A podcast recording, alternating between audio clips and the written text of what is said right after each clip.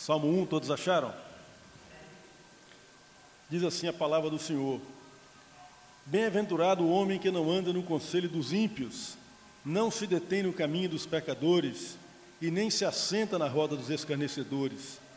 Antes o seu prazer está na lei do Senhor e na sua lei medita de dia e de noite. Ele é como a árvore plantada junto à corrente de águas, que no devido tempo dá o seu fruto e cuja folhagem não murcha, e tudo quanto ele faz será bem-sucedido. Os ímpios não são assim, são, porém, como a palha que o vento dispersa. Por isso, os perversos não prevalecerão no juízo, e nem os pecadores na congregação dos justos. Pois o Senhor conhece o caminho dos justos, mas o caminho dos ímpios perecerá. Meus queridos, o texto do, do livro de Salmos, ele é extremamente importante na vida devocional do cristão, nos dias de hoje, mas ele foi nos tempos passados, tanto no Velho Testamento quanto na época da igreja primitiva, o texto de Salmos foi muito usado na adoração comunitária. Para vocês terem uma ideia da importância que o livro de Salmos tem no conjunto da revelação bíblica, ele é de todos os livros do Velho Testamento, aquele que é mais citado no Novo Testamento.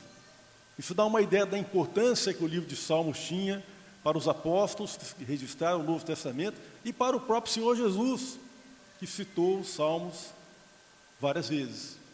Então, o livro de Salmos é um livro muito importante por sua teologia e por seu ensino prático, pela sabedoria que ele destila. E no Salmo primeiro, meus irmãos, que é um salmo anônimo, o texto não declara quem é o autor, a gente sabe que a maioria dos salmos foram escritos por Davi, mas alguns também foram escritos por Salomão, por Asaf, e alguns são anônimos, como é o caso do Salmo primeiro. Não foi registrado para nós o autor desse salmo. Mas a gente sabe que quem quer que tenha sido o autor humano que registrou essas palavras, o Espírito Santo estava ali, é, inspirando o registro dessa palavra para o nosso ensino, para a nossa edificação em Cristo. E percebam, meus queridos, que o livro, que o Salmo primeiro, ele começa com uma afirmação eloquente a respeito da bem-aventurança. E quando a gente lê aqui sobre bem-aventurança no Salmo primeiro, a gente se lembra automaticamente, né, sim, quase que de imediato, das bem-aventuranças mencionadas por Jesus. Elas estão bem organizadas, eu pelo menos penso assim, no texto de Mateus. As bem-aventuranças no texto de Mateus, elas capturaram muito bem o ensino de Jesus. Então Jesus vai dizer ali que bem-aventurados são os humildes, porque deles é o reino dos céus. Bem-aventurados os que choram, porque eles serão consolados. Bem-aventurados os mansos, porque eles herdarão a terra. Bem-aventurados que têm fome e sede de justiça, porque eles serão fartos. Bem-aventurados os misericordiosos, porque eles alcançarão misericórdia. Bem-aventurados os ímpios de coração, porque eles verão a Deus. Bem-aventurados os pacificadores, porque eles serão chamados filhos de Deus. Bem-aventurados os perseguidos por causa da justiça. E Jesus fecha olhando para os seus discípulos nos olhos e diz assim: Bem-aventurados sois vós, quando por minha causa vocês forem perseguidos e mortos e injuriados e disserem todo mal a vosso respeito. Saibam que vocês têm um grandioso galardão nos céus reservado para vocês. Mas o salmista, aqui no Salmo 1, ele constrói um raciocínio diferente do que Jesus anunciou lá no Sermão da Montanha. Ele começa falando aquilo que o bem-aventurado não faz. Então, o bem-aventurado, de acordo com o salmista, é aquele que, primeiro, não anda no conselho dos ímpios, ele não se detém no caminho dos pecadores, e nem se assenta na roda dos escarnecedores. Quando a gente lê isso aqui, parece que tem um ritmo né, quase musical, tanto quanto sinistro, de uma, uma espécie de espiral descendente, em que a coisa vai só piorando até chegar no escarnecedor, que é o pior da turma. A Bíblia fala algumas coisas sobre o escarnecedor, às vezes chamado de zombador, né? e, e sempre fala com uma palavra muito dura a respeito deles. Por exemplo, lá em Provérbios, capítulo 29, o Salomão vai falar que os zombadores, os escarnecedores são aqueles que alvoroçam a cidade. São aqueles que lançam intrigas de uns contra os outros. E Judas, na, na, sua carta, lá no Novo Testamento, muitas vezes a gente nem se lembra de Judas, né, mas tem um texto na Bíblia, no Novo Testamento, com esse nome. É o penúltimo livro, antes de Apocalipse, só tem um capítulo. Então, Judas, versículo 18, ele diz que nos últimos tempos haverão homens escarnecedores que andarão por aí buscando satisfazer as suas paixões ímpias, as suas paixões infames. E a Bíblia fala outros, vários outros textos a respeito dos zombadores e dos escarnecedores. Eu citei dois aqui, para os irmãos verem qual é o conceito que Deus tem dessas pessoas. Mas quando a gente lê isso aqui, meus irmãos, sobre não andar no caminho dos ímpios, sobre não se deter no caminho dos pecadores, sobre não tomar parte da roda dos escarnecedores, eu não sei quanto a você, mas eu sou forçado a olhar para dentro de mim mesmo e perguntar assim: será que eu consigo discernir com clareza sempre o caminho dos ímpios, o conselho dos ímpios, o caminho dos pecadores? Será que, vez por outra, eu não me associo com os escarnecedores por aí? Será que isso não acontece conosco, irmãos? Eu vejo, por exemplo, nas chamadas redes sociais, né, que nós hoje sempre participamos delas de um jeito ou de outro, e as pessoas às vezes colocam algumas mensagens, algumas realmente são engraçadas e sem maldade, mas algumas, mesmo tendo um cunho humorístico, elas são profundamente aviltantes contra alguém, contra um outro ser humano, que foi criado à imagem e semelhança de Deus. E mesmo que ele seja um inimigo, entre aspas, né, um adversário, que tem uma visão diferente, ele é um ser ainda portador da imagem e semelhança com Deus. Portanto, ele não pode ser aviltado impunemente. Ele não pode ser ter a sua dignidade ofendida impunemente. Jesus fala disso no Sermão da Montanha. Que quem se sem motivo contra o seu irmão será réu de juízo. Quem chamar de louco será réu de juízo. Portanto, meus queridos, esse texto que a gente começa lendo com tanta alegria, né? A gente começa a ver que ele se volta contra nós. Porque muitas vezes nós também somos aqueles que não conseguimos evitar o conselho dos ímpios, o caminho dos pecadores e a roda dos escarnecedores, até porque, diz a palavra, há caminhos que ao homem parece bom. Não é isso? Mas seu fim são caminhos de morte. E aí então o salmista acrescenta um aspecto muito importante da bem-aventurança, que o bem-aventurado não é só aquele que não anda segundo o conselho dos ímpios, nem se detém no caminho dos pecadores e nem se assenta na roda dos escarnecedores, mas é alguém que medita na palavra do Senhor de dia e de noite. E a palavra do Senhor, meus queridos, quando nós meditamos nela, ela serve de bússola, de orientação, de luz. O salmista vai dizer, por exemplo, que um, um versículo que todos nós aprendemos lá nos juniores, né? Que a palavra de Deus é luz, não é isso? Luz para os meus caminhos a tua palavra. Lâmpada para os meus pés a tua palavra e luz para os meus caminhos, para dizer se literalmente o que o versículo diz. Depois ele fala também assim: Eu escondi a tua palavra no meu coração, para quê, meus irmãos? Para não pecar contra ti. Isso mesmo, escondi a tua palavra no meu coração, para eu não pecar contra ti. Ele fala também que os preceitos do Senhor, os mandamentos do Senhor são justos e são bons e dão sabedoria, até mesmo para as pessoas simples, para as pessoas iletradas. Se enchem de sabedoria quando se alimentam da palavra de Deus.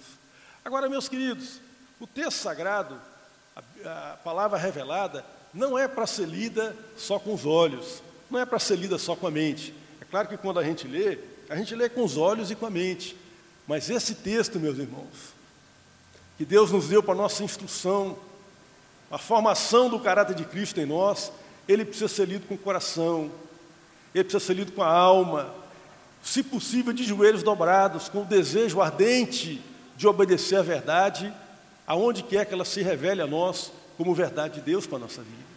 E quando a gente lê a palavra de Deus dessa forma, meus irmãos, quando o pecador, a pessoa se aproxima de Deus com esse intuito, com esse desejo de ser instruído na verdade, ele começa a perceber, meus queridos, que a palavra revela uma série de coisas a nosso respeito que não são muito agradáveis. E a gente vê então que fazer o bem ou fazer o mal, escolher o bom ou o mau caminho, não é só uma questão de conhecer ou não conhecer a palavra. A gente percebe que há uma disposição nossa. E mesmo quando a gente se acerca de qual é o caminho que a gente deve seguir, muitas vezes nós temos dificuldade de seguir esse caminho. Sabe por quê? Porque nós somos pecadores. E o pecado é essa, essa força que nos impele a nos rebelarmos contra Deus. O pecado é essa força que faz com que a gente não seja capaz simplesmente de fazer o bem o tempo todo. Essa força que nos faz com que nós não sejamos capazes de, por nós mesmos, por nossa força de vontade, abandonarmos o caminho do pecado, o caminho do mal, daquilo que não agrada a Deus. E aí, meus queridos, nós vamos concluir o seguinte: que esses primeiros dois versículos do Salmo primeiro, eles dizem respeito realmente à pessoa de Cristo. Não falam de mim e de você. Se você ler o texto atentamente, você vai ver que ele começa no singular. É o justo, é o bem-aventurado. Os justos só vão aparecer no final do salmo. Porque, na verdade, meus queridos, esse ensino da palavra, ele só passa a ser aplicado em nossa vida quando a justiça de Cristo é aplicada em nós. Quando somos justificados em Cristo. E quando a palavra de Deus nos declara que, por meio de Cristo, nós somos justificados. Há, um, há uma justiça pactual entre o adorador e Deus. E esses ensinos, essas verdades aqui desse salmo, passam também a ser nossas e a serem aplicadas em nossas vidas. No primeira instância, ele fala de Cristo, porque Cristo é aquele que, mesmo tendo andado entre pecadores, nunca andou no caminho dos pecadores. Mesmo tendo andado entre pessoas ímpias, nunca seguiu o conselho dos ímpios. Jesus é aquele que jamais proferiu engano, nunca, nunca houve engano na boca de Jesus. Os apóstolos, os discípulos declaram que ele nunca cometeu pecado, portanto, ele é justo, e porque ele é justo, ele pode aplicar a sua justiça em meu e em seu favor. E essa é a realidade, meus queridos. Nós somos criados por Deus. E toda a nossa vida, a vida de cada ser humano, quer a gente queira ou não, ela é vivida em resposta a esse Criador. Seja vivendo em harmonia com os ensinos dele, seja vivendo em rebelião contra os ensinos dele. E o salmista, o que ele ensina, uma das coisas que ele ensina nesse salmo primeiro, é que há um abismo de diferença entre aquele que acolhe a palavra de Deus no seu coração, aquele que, que vive em harmonia com a palavra de Deus e aquele que vive em rebelião contra Deus. É interessante que o salmista fale isso aqui, meus queridos, porque para nós isso pode parecer uma coisa muito óbvia, mas não é tão óbvio assim. Porque quando a gente olha a realidade desse mundo, a gente percebe que muitas vezes o homem perverso prospera nos seus caminhos. O salmista se debateu com isso. Lá no Salmo 37, por exemplo, ele vai escrever todo um salmo para declarar essa perplexidade diante de Deus. Ele fala assim, oh, mas como assim? O, o ímpio, o ímpio está gordinho, está bonitinho, está cevado, está feliz, mas o justo é perseguido, é morto.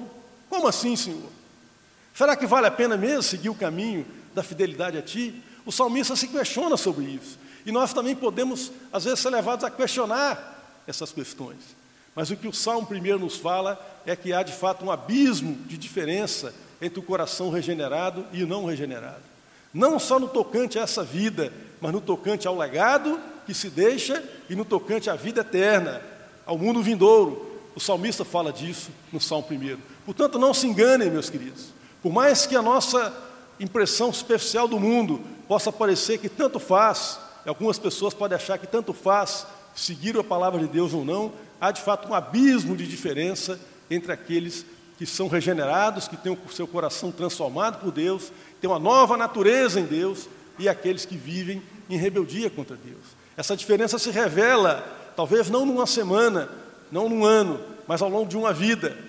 A gente vai ver a diferença que faz entre aquele que seguiu com fidelidade os ensinos de Deus e aquele que não seguiu. E aqui eu queria fazer, abrir um parênteses para fazer duas observações. Saí um pouquinho do Salmo primeiro, mas eu volto lá, tá, irmãos?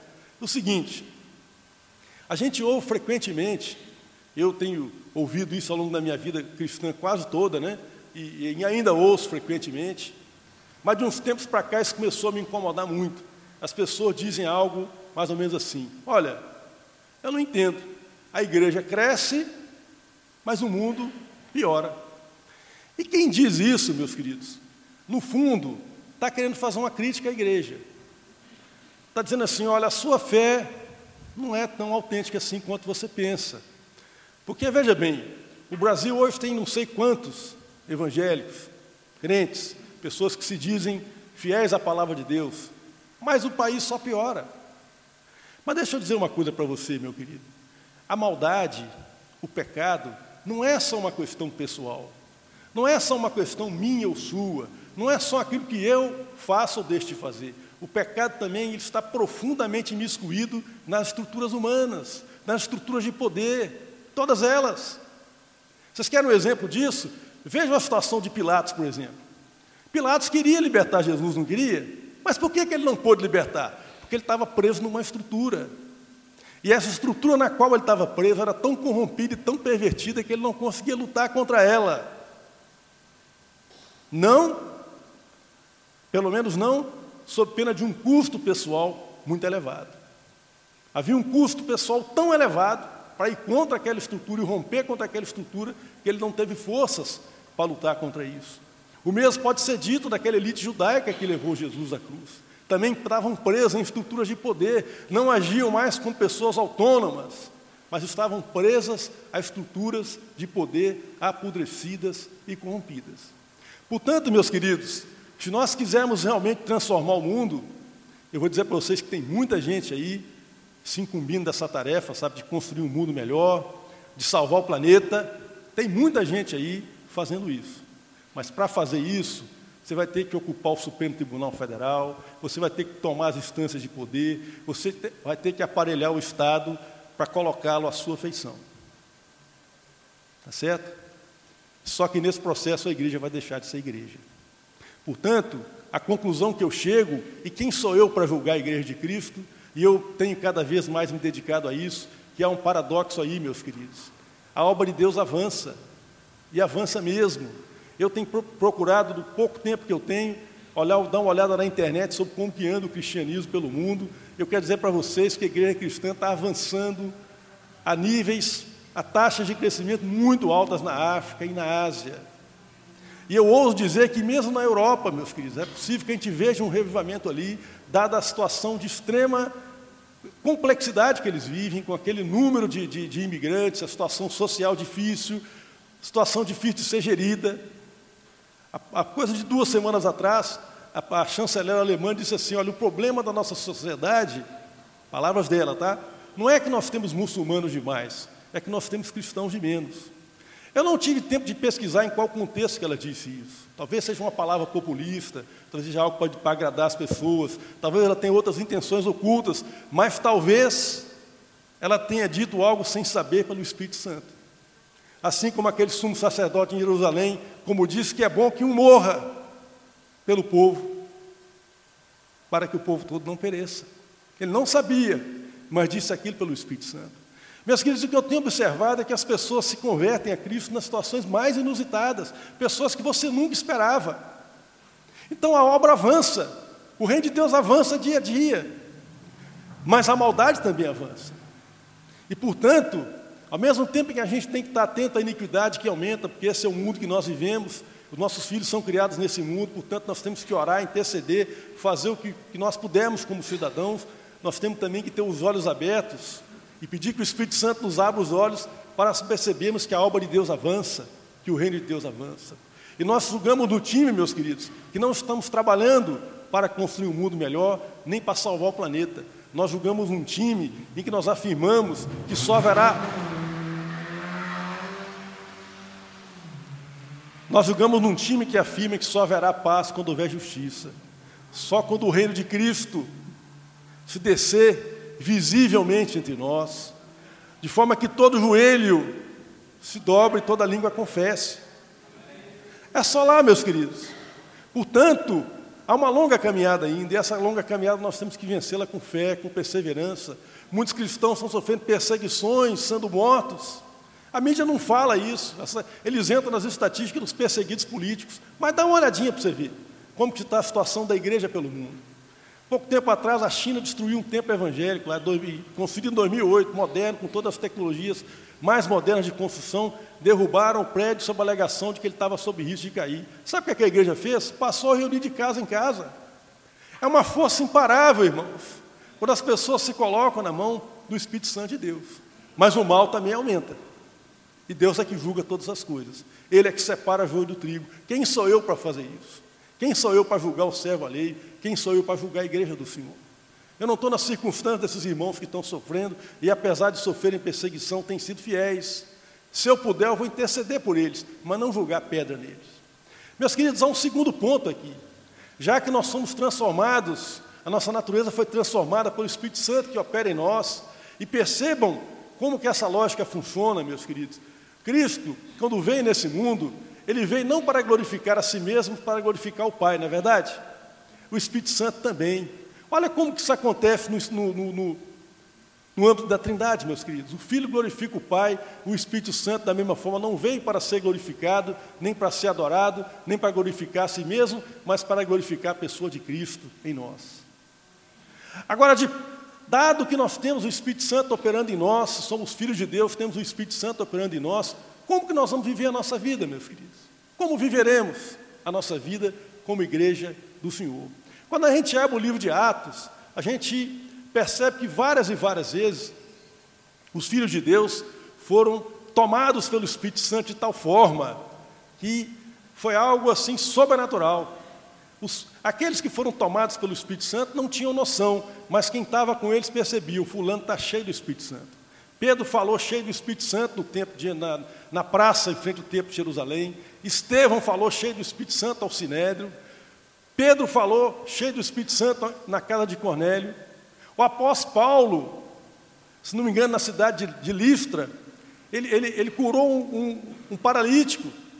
Ele falou para o homem assim: a, Bíblia diz que Paulo, fitando os olhos naquele homem, viu que ele tinha fé para ser curado, e disse: Levanta-te, cheio do Espírito Santo.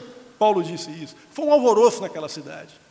Meus queridos, mas ser cheio do Espírito Santo são situações que acontecem eventualmente. Quando Deus quer ele quer dar um testemunho eloquente a nós sobre através de nós, então ele fala através de nós, de modo que as pessoas são convencidas, parece que é um anjo falando a palavra de Deus naquele momento. Mas há algo muito importante que a gente se esquece, do qual o Novo Testamento fala, que a questão não é ser cheio do Espírito Santo, que vai acontecer algumas vezes, mas é ser guiado pelo Espírito. Isso é que faz toda a diferença. Apóstolo Paulo escrevendo aos Colossenses diz assim: olha, andai em espírito, se não me engano é Colossenses, para que não tenhais que cumprir as concupiscências da carne. Meus queridos, quando a gente anda em espírito, quando a gente é guiado pelo Espírito Santo de Deus, coisas diferentes acontecem entre nós. Quando a gente é guiado pela nossa velha natureza, que ainda está lá em nós, nós temos que mortificar o velho homem, mas ele não quer morrer. Então ele se esconde, encontra vários subterfúgios para manifestar a sua voz.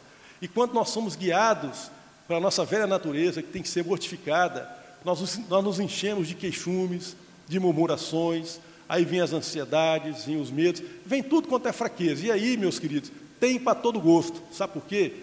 Porque a Bíblia diz que o coração do homem é enganoso e desesperadamente corrupto. Então tem fraqueza para todo gosto. As minhas são diferentes das suas, as suas são diferentes do outro irmão. Enquanto nós somos conduzidos pela nossa velha natureza, é isso que acaba prevalecendo. Decisões são tomadas no seio da igreja, muitas vezes na força do homem, e não guiadas pelo Espírito Santo. Escolhas que nós fazemos na nossa vida, no nosso dia a dia, muitas vezes são feitas na sabedoria humana, e não porque foram guiadas pelo Espírito Santo. Porque quando nós somos guiados pelo Espírito Santo verdadeiramente, meus queridos, nós manifestamos aquilo que a Thaís pregou aqui há uns dois meses atrás. Nós começamos a manifestar os frutos do Espírito. Essa, esse, esse bem-aventurado aqui de Salmo 1 também frutifica. E o fruto do Espírito é totalmente diferente do fruto da velha natureza. Porque onde havia desconfiança, agora há amor. E o amor, diz a palavra, o amor não desconfia, o amor não se arde em ciúme, o amor não se soberbece, não busca os seus próprios interesses, não suspeita mal, não se alega com injustiça. Aí, meus queridos, brota paz no nosso coração. Você sabe aquele senso de contentamento? Se você é filho de Deus, você já passou por isso algumas vezes na sua vida. Aquele senso de contentamento e paz. Sabe? A paz de Deus te invade assim. E você não tem como explicar aquilo. Porque não caiu o dinheiro na sua conta, os problemas não foram resolvidos, o filho às vezes continua rebelde, aquela doença que te incomoda no seu corpo está lá ainda, mas você está cheio de paz, cheio de contentamento. Aquele contentamento que o salmista vai falar no Salmo 23: O Senhor é meu pastor, ponto. Eu não terei falta de nada. Aliás, eu não tenho falta de nada. Eu estou contente. Esse, esse, esse salmista do Salmo 23, ele está contente porque ele é o homem mais rico do mundo, porque ele não tem problema, porque ele tem a melhor vida conjugal do mundo, não, é porque o Senhor é pastor da vida dele, ele é conduzido por esse pastor. Meus queridos, essa é a questão que nós temos que lutar por ela. Porque quando nós somos guiados pelo Espírito Santo de Deus, nós não só manifestamos os frutos do Espírito, mas como também nós somos iluminados no tocante a todo discernimento que provém de Deus. E não é pouco discernimento, não, irmãos, é todo discernimento. Paulo ora por isso para com as suas igrejas, as igrejas às quais ele, ele fundou e trabalhou permanentemente, para que elas sejam cheias do conhecimento, do discernimento que provém de Deus. Porque o Espírito Santo de Deus, ele nos conduz a toda a verdade e nos faz lembrar da verdade de Cristo e aplica essa verdade à circunstância particular que nós estamos vivendo. Portanto, meus queridos, nós precisamos viver a nossa vida como cristãos e como igreja, guiados pelo Espírito Santo de Deus. Isso vai fazer, vai fazer toda a diferença na, na nossa caminhada cristã. Isso vai fazer toda a diferença se a igreja vai ser uma igreja que vai impactar a comunidade ou se vai ser uma igreja que vai ficar marcando, marcando passo. Nós somos guiados por quem? Pelo Espírito ou pela nossa própria vontade? Ou pelas nossas próprias fraquezas? Ou pelos nossos próprios ciúmes? Ou pelos nossos próprios receios? Isso vai fazer toda a diferença, meus queridos, naquilo que Deus pode realizar através de nós. Mas aí, meus queridos, voltando agora para o Salmo primeiro, o salmista vai falar das consequências daquele que anda na justiça. E agora ele já vai aplicar essa palavra a nós mesmos. Porque nós somos aqueles que fomos justificados por Deus em Cristo. Bem-aventurado o homem a quem o Senhor não imputa pecado. Bem-aventurado aquele cujo pecado é coberto, cujo pecado é perdoado e cuja iniquidade é coberta. E o salmista então vai falar, meus queridos, que esse homem bem-aventurado, esse homem cuja justiça de Cristo foi aplicada na vida dele, ele é como a árvore plantada junto a ribeiros de água ela vai dar o seu fruto, a sua folhagem não murcha, mesmo que esteja a maior seca ao redor, porque essa árvore ela está profundamente radicada em Cristo. E quando nós estamos radicados em Cristo, como na parábola que Jesus conta da videira em João 15, nós conseguimos produzir muito fruto, não importa a sequidão ao nosso redor. E quando nós estamos radicados em Cristo, nós produzimos frutos. O salmista fala também, meus queridos, de uma prosperidade. Ele fala aí, bem-aventurado o homem, tal, tal, tal, tal, porque ele prosperará em todo o seu caminho. Que prosperidade é essa, meus irmãos? De que, é que o salmista está falando aqui? Eu entendo, meus queridos, que essa prosperidade da qual o salmista está falando é a nossa condição de, de executar os propósitos e os objetivos de Deus para a nossa vida. Ser próspero é alcançar os objetivos os objetivos que Deus colocou para nós. Percebam que essa árvore aqui, que o salmista, não tem nada de graça na Bíblia, não, tá, irmãos? Tudo que tem aí, cada figura que é escolhida, ela tem uma razão de ser. Percebam que essa árvore, ela produz frutos, mas não produz frutos para si. Perceberam isso? A árvore não produz frutos para ela mesma. Ela produz sombra, mas também não é para si mesma. Então ela produz fruto e produz sombra porque ela atende a um propósito maior do que ela, ela atende o propósito do Criador. E ela realiza esse propósito na sua vida. Por isso ela, ela é próspera, porque ela chegou lá, ela alcançou aquilo que o Criador a colocou para realizar. E a comparação aqui com o ímpio, ela é triste, né, meus queridos, porque o salmista vai falar que o ímpio não é assim. Se a Bíblia fala que a, se, a, se a figura da árvore, ela remete à ideia de estabilidade, de perenidade, de solidez, de algo que vai frutificar ao longo da vida. A figura da moinha que o vento espalha é daquilo que não deixa legado. É aquela agitação, um corre-corre daqui para ali e no final não resulta nada. Meus queridos, se tem uma geração a qual essa palavra aqui se aplica, é a geração na qual nós vivemos. Os estudiosos falam que a gente vive na época do pós-modernismo. Nome bonito, né? Eles gostam de dar um nome bonito para coisa ruim. Eu preferia chamar essa época de novo paganismo. Se eu fosse um historiador, escrevesse livro de história, eu ia, eu ia mudar esses nomes todos. Né? Eles gostam de chamar a época da cultura grega e cultura romana, aquele pessoal tudo perdido, adorando ídolos, eles chamam aquilo de idade clássica. É quando a igreja exerceu sua influência, aquilo é chamado de idade das trevas. É um nome estranho que eles colocam, nem né? assim eles falam que a nossa época é chamada de pós-modernismo. Eu gostaria de chamá-la de novo paganismo. Sabe por quê? Porque as pessoas acreditam em cada coisa aí fora, meus queridos, que não tem a menor noção. Coisas que até um capinador de roça sabe que não tem o menor sentido. E as pessoas, as pessoas com titulações acadêmicas nas principais universidades do mundo afirmam aquelas, aquelas podridões que não, tem, que não se fundamentam em nada. Não se fundamentam em nada. Então as pessoas estão perdidas sem saber para onde correr. Essa agitação que o salmista fala aqui, da moinha que o vento espalha, expressa e, e representa a nossa geração, assim, de maneira muito, muito clara, muito vívida. E, lamentavelmente, esse pessoal aqui vai dar um destino terrível, porque o salmista diz que eles não vão prevalecer na congregação dos justos e nem no julgamento de Deus. É triste isso, meus queridos, mas os justos aqui são chamados, ao final dessa, dessa caminhada, a habitarem na eternidade com Deus. Essa é a conclusão do salmo. Né? De que os justos, aqueles que andaram com a sua vida orientadas pela palavra de Deus, acolhendo essa palavra de Deus, recebendo com fé e arrependimento essa palavra de Deus, são aqueles que vão prevalecer no final na congregação dos justos e na presença do Deus eterno. É assim que o salmista conclui o seu salmo. Meus queridos, eu não sei o que, que vai ser do futuro do nosso país, não sei o que, que vai resultar dessa eleição, mas eu quero dizer para vocês: a nossa esperança está na rocha eterna. Apesar de, como cidadãos, nós temos que votar e interferir nas escolhas que são feitas no país, desejamos que sejam eleitos homens que temam a Deus, mas nós sabemos que a esperança das nações, de fato, é o reino de Cristo. E Cristo já reina, e a igreja, aqueles que acolheram essa palavra com humildade, fé e arrependimento, já podem usufruir as primeiras alegrias desse reino. Já podem viver na esfera do reinado de Cristo, meus queridos. E podem ter certeza, vale a pena manter-se fiel a essa palavra, porque nós vamos dar frutos dignos nessa vida e vamos herdar o reino na eternidade, reinaremos com Cristo. Amém, irmãos? Pastor.